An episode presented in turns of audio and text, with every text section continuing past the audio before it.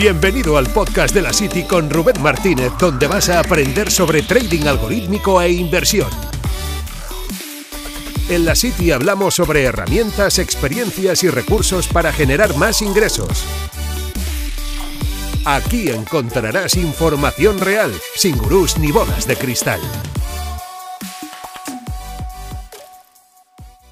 Oye, ¿es seguro esto de invertir? ¿Qué rentabilidad puedo sacar al mes? Este tipo de preguntas yo las he tenido bastante claras durante mucho tiempo, incluso antes de saber qué era todo esto del trading, y lo supe por experiencia.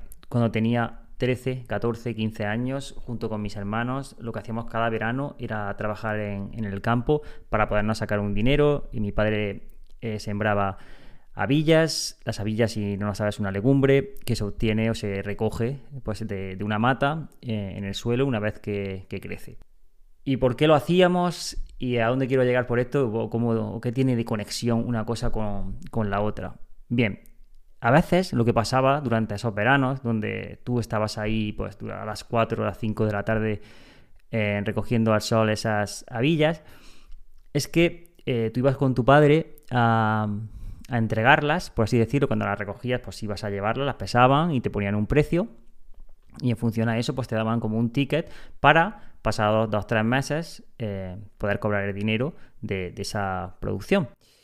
Y a veces lo que pasaba es que cuando había mucha producción por parte de, bueno, porque muchas personas habían sembrado esas posavillas o había mucho stock en el mercado, lo que sucedía es que directamente la persona a la que tú le llevabas las avillas te decía, mira, mm, es que eh, no las quieren y te, te tengo que poner un precio pues muy muy bajo. Muy bajo que a veces directamente lo que hacían muchas personas es arrancarlas, arrancarlas porque, bueno, ya veían que no era rentable para nada e incluso pues perdía la salud de estar recogiéndolas en el, en el sol. Y entonces directamente lo que hacían era la recogían. Y mi padre normalmente lo que optaba era, ostras, hemos llegado hasta aquí, hemos eh, destinado bastante tiempo en cultivarlas, em, bueno, pues todo el esfuerzo, el abono, costes de agua, etc. Vamos a lo que se llamaba limpiar la mata y una vez que hemos limpiado la mata podemos volver a cogerlas más tarde. ¿Y por qué se hacía esto? Bueno, pues era una manera de, con suerte, porque claro, como se recogían durante mm, una mata, durante una mata que tú sembrabas, la podías recoger, la recogías una vez y a la semana la volvías a recoger y a la semana pues eh, daba así eh, durante varias semanas eh, pues la cosecha, ¿no? Las avillas de esa, de esa mata. pero claro, tú tenías dos opciones.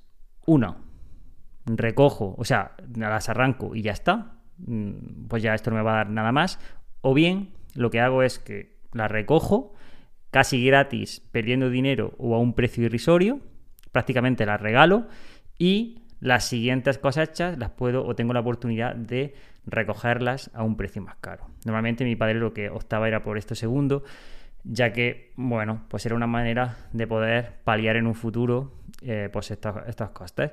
Y era muy frustrante, la verdad, es que lo recuerdo y la verdad que daba bastante mala leche eh, saber que tú estabas allí a las 3, 4 o 5 de la tarde con un sol de la hostia, eh, directamente pues de rodillas o, o agachado, em, recogiendo judías y que al final pues bueno, saber que eso no iba a tener ninguna repercusión. Obviamente nosotros igualmente no cobrábamos nada de forma directa, simplemente lo hacíamos para la familia, pero sabías que tu familia ganaba dinero cuando tú entregabas eso y sabías que tu familia no iba a ganar nada de dinero cuando no entregases eso.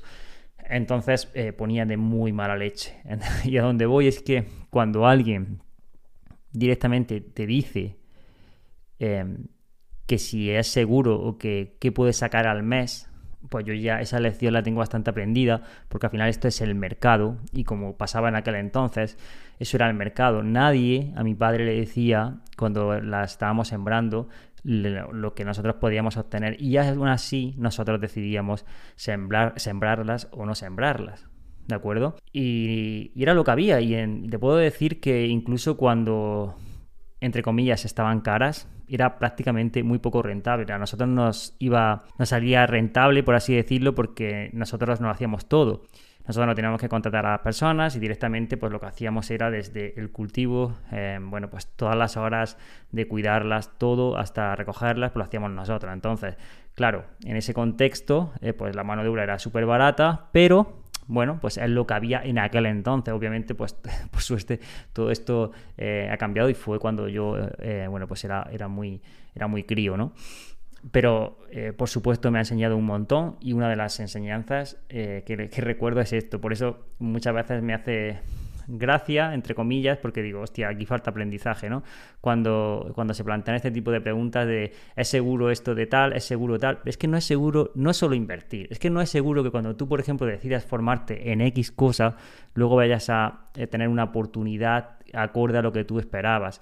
No es seguro que cuando tú tomas cualquier decisión tenga el resultado que esperas, pero tú al final lo que está claro es que tienes que moverte y si te mueves, si te mueves en la dirección en la que quieres moverte y si te mueves y te echas ganas y si lo haces con intención y con un poco de inteligencia, lo más normal es que al final sigan saliendo las cosas.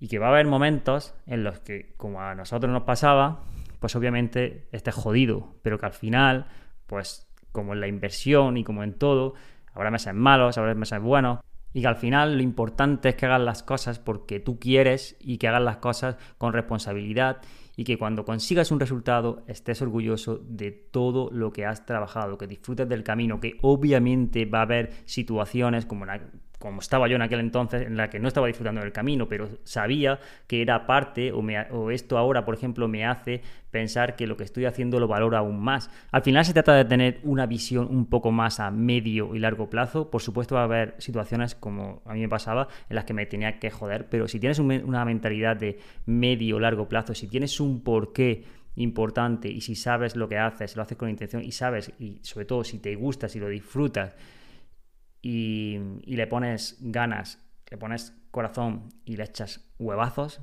pues seguramente, seguramente eh, las cosas van a salir independientemente de la rentabilidad diaria eh, al minuto, al segundo que estés esperando sacar. Un abrazo. Gracias por escuchar este podcast. No olvides suscribirte para recibir más contenido. Nos vemos en la City.